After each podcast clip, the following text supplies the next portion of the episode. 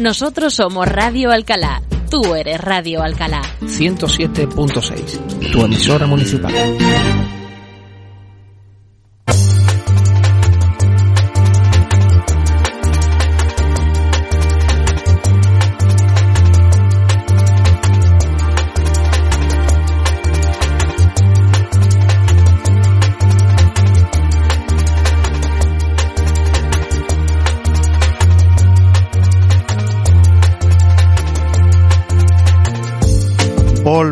Con la sección mensual Lo Igualamos, un espacio en colaboración con el área de igualdad del Ayuntamiento de Alcalá la Real, donde el objetivo siempre es sensibilizar a la vez que intentamos eh, aprender algo nuevo de la mano de grandes profesionales.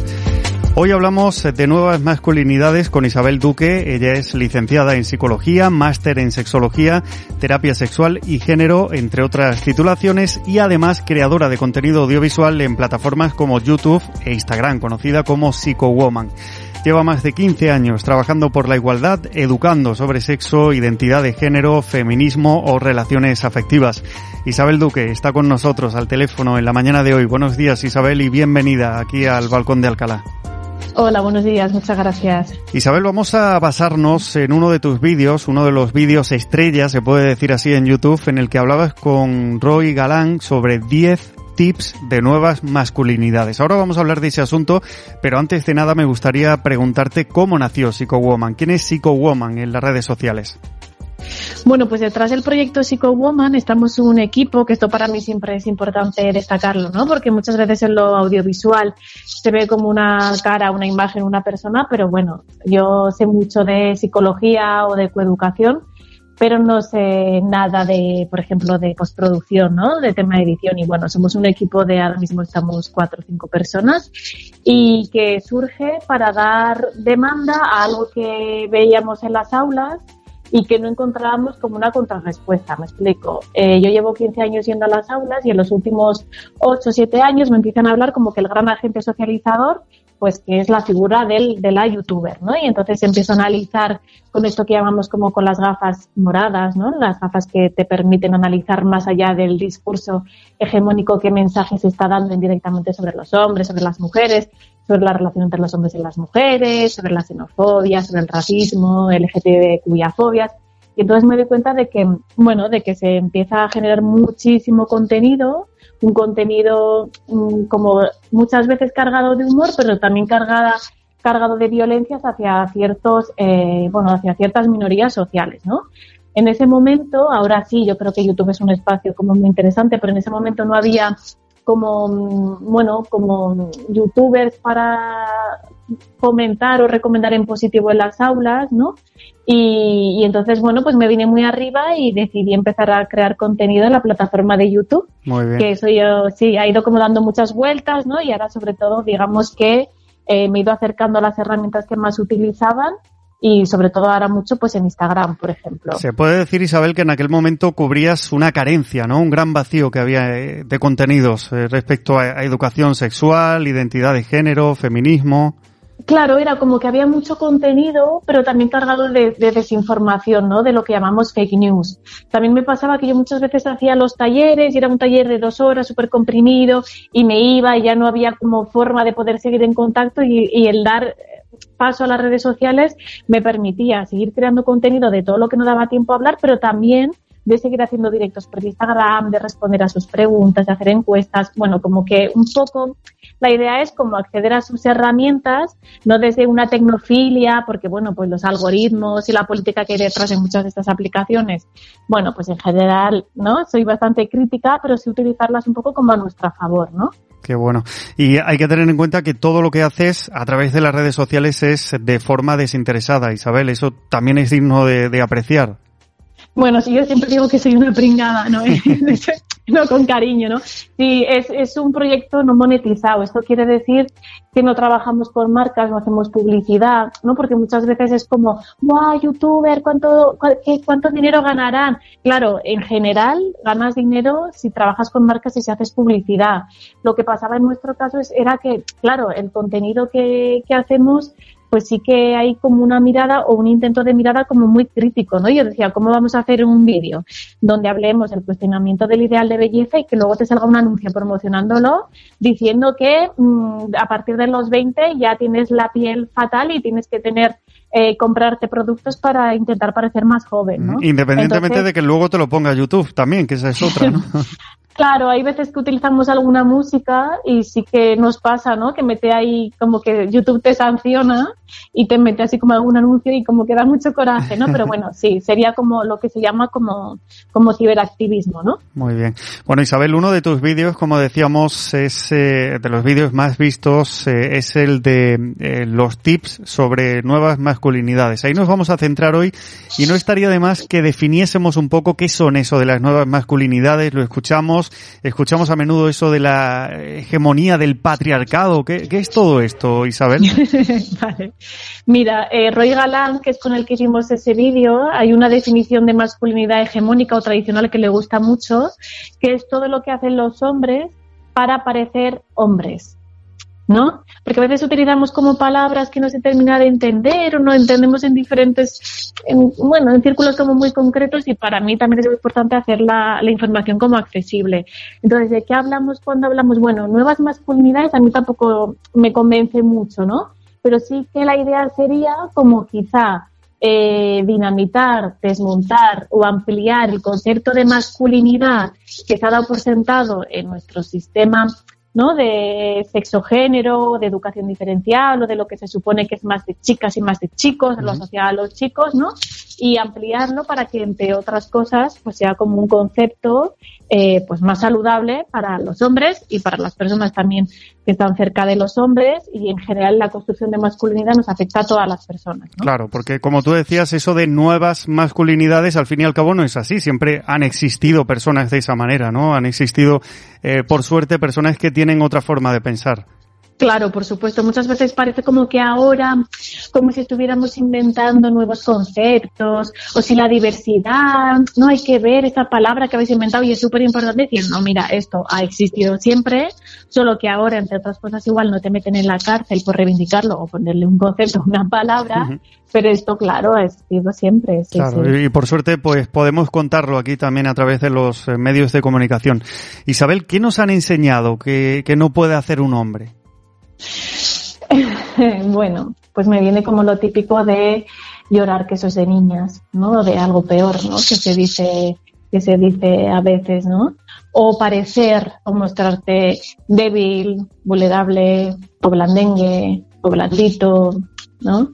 Con todos, bueno, simplemente cogiendo estos dos eh, aspectos asociados a la masculinidad tradicional, con todo lo que engloba eso, ¿no? Todo el malestar que pueda haber detrás de una persona que tiene silenciadas determinadas emociones. En el caso de la socialización masculina puede ser la tristeza, en el caso de la socialización hegemónica femenina puede ser la rabia, ¿no?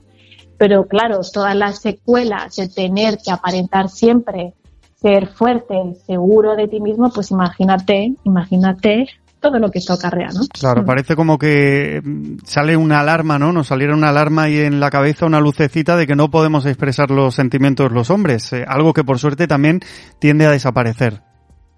Claro, es como esto sí y esto no. ¿No? Yo, bueno, yo estoy muy cerca de la generación Z, ¿no? De la juventud actual, entonces veo todo lo que ven, ¿no? Estoy como muy atenta.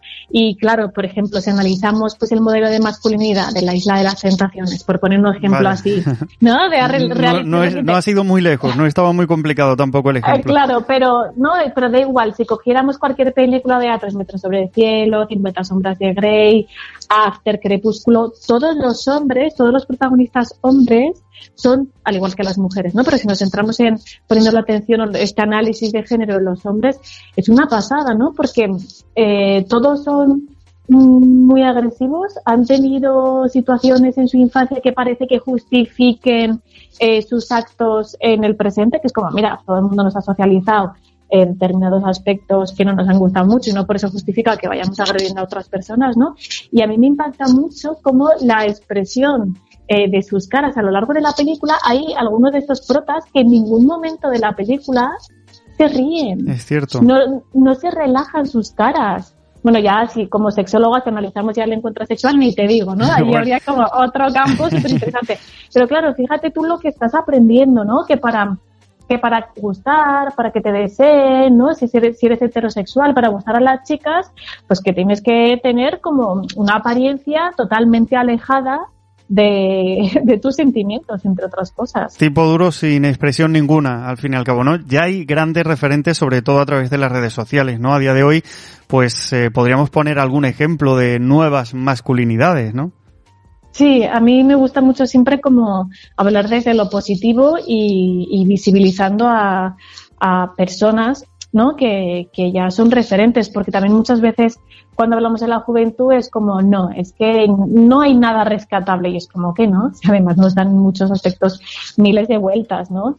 Claro, bueno, yo por ejemplo, el concreto del vídeo que hablas, ¿no? Lo hicimos con Roy Galán, no es tan joven, es más de mi quinta, digamos, pero eh, bueno, pues Roy sí que es cierto que, bueno, él es abogado, pero sobre todo le podemos conocer por escritor, es, que es autor de libros y escribe muchos textos en Instagram de temas como muy mm, actuales, ¿no? Y Roy, por ejemplo, pues siempre te invita a tener esta mirada. También, por ejemplo, a mí me gusta mucho Arcano, que mm, es bueno, tiene un récord Guinness en concreto por estar improvisando eh, rap eh, 24 horas, es como de la cultura hip hop de nuestro país y bueno, a nivel mundial también, como muy famoso y Arcano un poco lo que le pasó es que tuvo una pareja que le abrió los ojos en esto de, del feminismo, ¿no? Se puso estas gafas de, de, la igualdad y se nota mucho, él lo cuenta así en las, en las entrevistas, ¿no?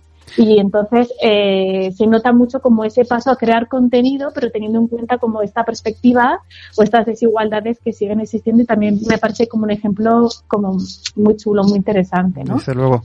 Isabel, hay algo que me llama mucho la atención. En, en el vídeo habláis de que ser así, ser de esa antigua masculinidad también es peligroso, ¿no? Es evidente. Con datos en la, en la mano, la prueba es la, la estadística, las pruebas son las estadísticas de mortalidad que hay entre hombres. Esa constante competición o ese peligro, buscando el peligro como se ha vivido durante mucho tiempo, ¿verdad? Sí, mira, totalmente. Justo no he preparado para, para la entrevista unas cositas que he escrito para, para un libro que va a salir en unos meses y te voy a leer algunos de estos datos porque parece que cuando los le, cuando los escuchamos como que realmente es como madre mía, ¿no? Son como terribles. los datos hablan por sí solos, ¿no? Mira, te voy a contar algo. El 93% de los delitos en España los cometen hombres. El 90% de las mujeres y 96% de hombres asesinados en el mundo ha sido a manos de otros hombres. El 100% de las muertes por balconing ha sido de hombres. El 92,1% de la población reclusa son hombres. Y los hombres tienen más del doble de riesgo de morir al volante que las mujeres. Recuerda un poco, no sé si has visto la peli de Regreso al Futuro, Isabel, cuando llamaban al protagonista gallina. Ese nadie me llama gallina. Pues eh, un poquito es así, ¿no? En el vídeo habláis de a que no hay un par o a que no tenemos un par de hacer esto. Claro, es esto que llamamos la gente que trabajamos en esto como la muerte por huevos, ¿no? Sí. Por huevos que, que hago esto, ¿no? Da igual las secuelas o las consecuencias que pueda tener, ¿no? Sí, sí, sí. Isabel, todos somos machistas, hombres y mujeres, nacemos o, o nos educan ya siendo machistas. Claro, yo creo que esto no hay que tener miedo a decirlo, ¿no? En el sentido de eh, nacemos y nos educan en una sociedad que estructuralmente es sexista, es machista, es xenófoba, es racista, es gordófoba, es LGTBQIA ¿no? Entonces es como, yo creo que el primer paso quizá y muy interesante, aunque nos cueste, porque a nadie nos gusta ni que nos señalen ni autoseñalarnos, porque implica un ejercicio de querer deconstruir lo que hemos tomado conciencia, ¿no? Pero yo creo que el primer paso es decir como, sí, soy machista o sigo teniendo mucho machismo interiorizado y eso me lleva a ponerme las pilas y a querer cambiarlo porque como es algo construido, pues lo interesante esto también es que se puede deconstruir. Claro. Luego también existe una cosa que es el machismo que no lo parece en un principio. Ahora compartimos muchas cosas a través de WhatsApp, de redes sociales. Eh, hay gente que opina, hay gente que dice auténticas barbaridades y muchos o se callan o le ríen la gracia. Pero luego es, no, yo no opino, yo no me quiero meter en nada. Esto es ser un poco hipócrita. Bueno, este es un temazo que me encanta que, hayas hecho esta pregunta, ¿no? Por un lado parece que hay ciertos temas que todo el mundo o seas de la rama que seas o de X esfera de la población, se puede opinar cuando yo digo, mira, si yo llevo 17 años especializándome en tema de género, no, pues yo voy a hablar de eso. Pero yo no voy a hablar de lesiones del gemelo, porque por mucho que a mí me interese o me guste, ¿no? El tema de fisioterapia, por ejemplo, yo no soy especializada ni mucho menos, ¿no? Entonces parece que estamos en un momento en el que todo el mundo puede crear contenido de muchos temas, aunque no esté especializada, especializada, y luego hemos normalizado ciertos discursos de odio, porque al final son discursos de odio porque están fomentando presiones, ¿no? Y eh, como que hemos asimilado que en el entorno virtual y en algunas redes sociales específicamente, ¿no? Como que, que ese contenido exista y que no hacemos, no hagamos nada. Yo creo que es súper importante esto de al igual que por la calle, si viera una agresión sexista, porque es el tema que estamos hablando, ¿no? Pues eh, haría algo, me movilizaría, pues el hacerlo por redes y, eh, bueno, pues reportar, denunciar, bloquear, silenciar, restringir lo que sea necesario, pero poner como la atención de, oye, esto no, ¿no? Porque claro, si no denunciamos esta violencia, estamos siendo cómplices, ¿no? Y es como en el bullying, ¿no? El tema del acoso, todos los programas que hacemos de, de acoso, de prevención de, de, violencia entre iguales, siempre van de lo mismo, de trabajar con los iguales y las iguales para que ellos, ellas mismas, le señalen a quien está agrediendo, porque ha aprendido que de esta manera se le va a querer, se le va a mirar, que le digan, oye, que esto no hace gracia, esta es la forma de parar las violencias y nos apele, pues, apela a toda la sociedad, ¿no? Claro, totalmente. Isabel, eres sexóloga. Vamos a aprovechar que estás aquí con nosotros porque, bueno, daría para 10 programas diferentes el tema sexual en los hombres porque volvemos a ese terreno de los mitos, las apariencias, el demostrar, dominar.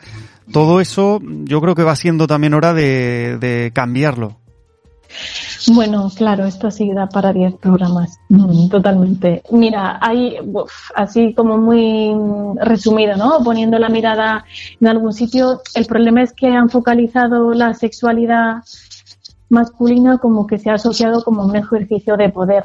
Yo creo que la sexualidad humana en general es algo tampoco hablado de forma científica, ¿no? Que al final es lo que hacemos las, las personas sexólogas y sexólogas, ¿no? Basarnos en la ciencia sexológica y tan mitificada, tan llena de estereotipos, prejuicios, que provoca tantos malestares en las vivencias individuales, en las vivencias colectivas. ¿Y qué pasa en, en, los, en los hombres, ¿no? Pues que están aprendiendo a vivir la sexualidad desde un ejercicio de poder. Y esto no es sexualidad, esto es violencia sexual y hay que contrarrestar esto mm, y urge, ¿no? El hacerlo. Y a veces eh, eso lleva también a problemas eh, de frustración, problemas con la pareja. Bueno, a veces no. Todo lo que estamos hablando negativo lleva, lleva en el 100% de los casos a problemas. Claro, a mí me encantaría, yo siempre cuando doy charlas de sexualidad eso, para gente adulta, no digo, ojalá cada persona fuera por la calle con unos posit bien visibles, poniendo todo lo que siente que no le funciona bien o como le gustaría en el plano sexual y nos daríamos cuenta de lo que atraviesa a, a cada persona, ¿no? Es que es, claro, es como que en general lo tenemos asociado también como algo tan íntimo, tan personal, que aún lo problematizamos más o lo, o, sí, o lo vivimos con mayor malestar. ¿no? Porque es como nos venden un modelo que no coincide nada con luego, en realidad, la práctica sexual, nos creamos ese, nos lo creemos, ¿no? Porque nadie nos ha dicho que eso es mentira, no se ajusta a lo que yo vivo y bueno, pues todo lo que esto puede traer, ¿no? De malestar psicológico, emocional, físico. Claro, también porque no vivimos en una sociedad en la que se abre, se hable abiertamente, por ejemplo, en la casa o en la familia.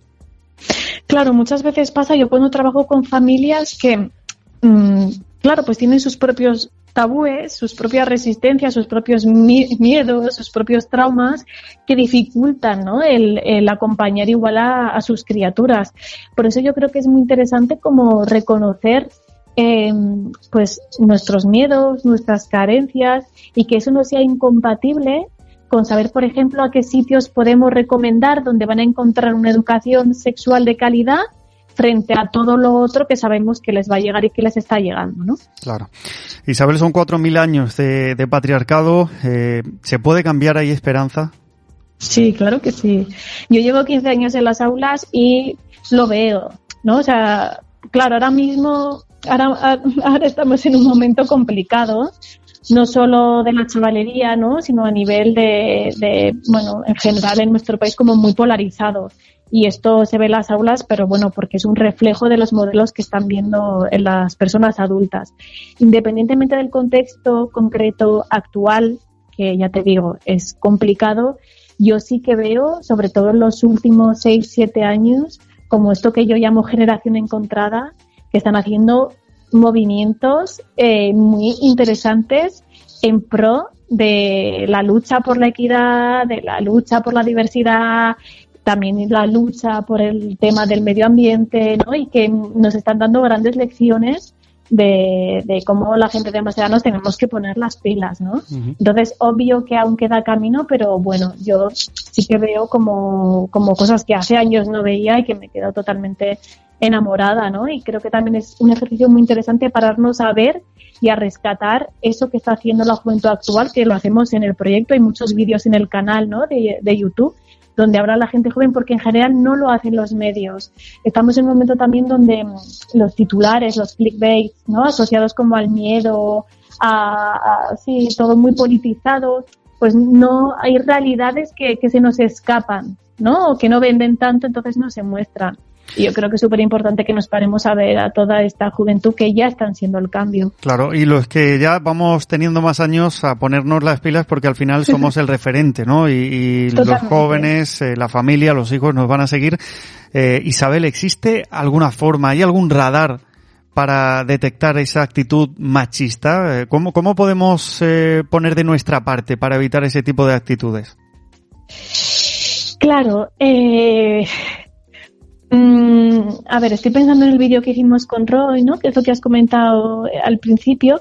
Allí, por ejemplo, en ese vídeo damos como varias pautas. Yo creo que es interesante, si, si por lo que sea, el tema de, del machismo, del sexismo interiorizado, de los micromachismos, es algo que, por lo que sea, no le hemos dado muchas vueltas y tenemos a gente cerca que nos señala uy, esto es muy machista, ¿no? Quizá de primeras nos salte como ponernos a la defensiva, porque esto de que nos señalen, ¿no? Ya he comentado antes, no nos gusta, pero creo que es luego que sería como muy interesante eh, dar el paso a informarnos y a decir, ostras, esto que yo tenía tan naturalizado, si alguien me ha señalado o si este artículo, este vídeo, este libro, ¿no? que ahora mismo hay materiales muy interesantes, me están diciendo que cuidado con esta actitud, pues a ver cómo puedo hacer como, como este paso por, por revisarme, ¿no? Y luego tener claro que si, bueno, se suele utilizar como el iceberg de las violencias machistas para visibilizar que eh, la violencia machista o la violencia por cuestión de género no es solo lo que se ve arriba más visible, que es en el marco de la pareja y una mujer que tiene una agresión física, sino que en la base estaría este humor sexista, esta publicidad, esta violencia simbólica, estos micromachismos, y que el, el, ¿no? ponernos las gafas de género, pero para mirar hacia adentro, no hacia afuera, y ver el machismo que sigue habitando en nosotros y en nosotras puede ser, bueno, pues lo más interesante que podamos hacer para provocar un cambio, ¿no? Hoy día, por suerte, también está Internet. Si queremos informarnos bien, lo podemos hacer. Podemos buscar muchos recursos. Eh, no sé si para acabar nos puedes dar algunos. Eh, Isabel, nos puedes contar dónde, bueno, aparte de seguir tu canal, dónde podemos buscar más información sobre este tema y otros que nos interesen sobre igualdades reales. Mira, pues yo antes era bloguera con, ble, con B, ¿no? De Blogspot, no, no con V de, bloguera, de creadora de contenido de vídeo. Y sigo teniendo un blog que es www.lasicowoman.blogspot.com y ahí hay un apartado de materiales o incluso la misma portada del blog donde voy poniendo mucho, mucho, mucho material. Además tengo cuidado también como de, de poner mucho material de acceso gratuito, ¿no? Porque entiendo que hay personas que igual pues no tienen eh, accesibilidad a comprarse un libro y allí van a encontrar eh, quien, se meta de las diferentes formaciones y temáticas que trabajamos, que son varias y diversas, desde guías, a libros, a playlists o listas de reproducción que hago sobre diferentes temáticas y las agrupo para que tú estés tranquilamente en tu casa fregando los platos y aprendas a través de vídeos. En fin, como que van a encontrar un mundo de posibilidades para la temática que más interese, pues poder profundizar. Qué bueno. Pues eh, estaremos muy atentos a tu trabajo, a todo tu trabajo, a tus vídeos, a, a tus contenidos en, en, Internet. Isabel Duque, muchísimas gracias por haber estado con nosotros aquí. Muchísimas Muchas gracias, gracias Chico Woman, por, por, haber pasado este ratito en, en Lo Igualamos. Un abrazo enorme. Otro abrazo, muchas gracias.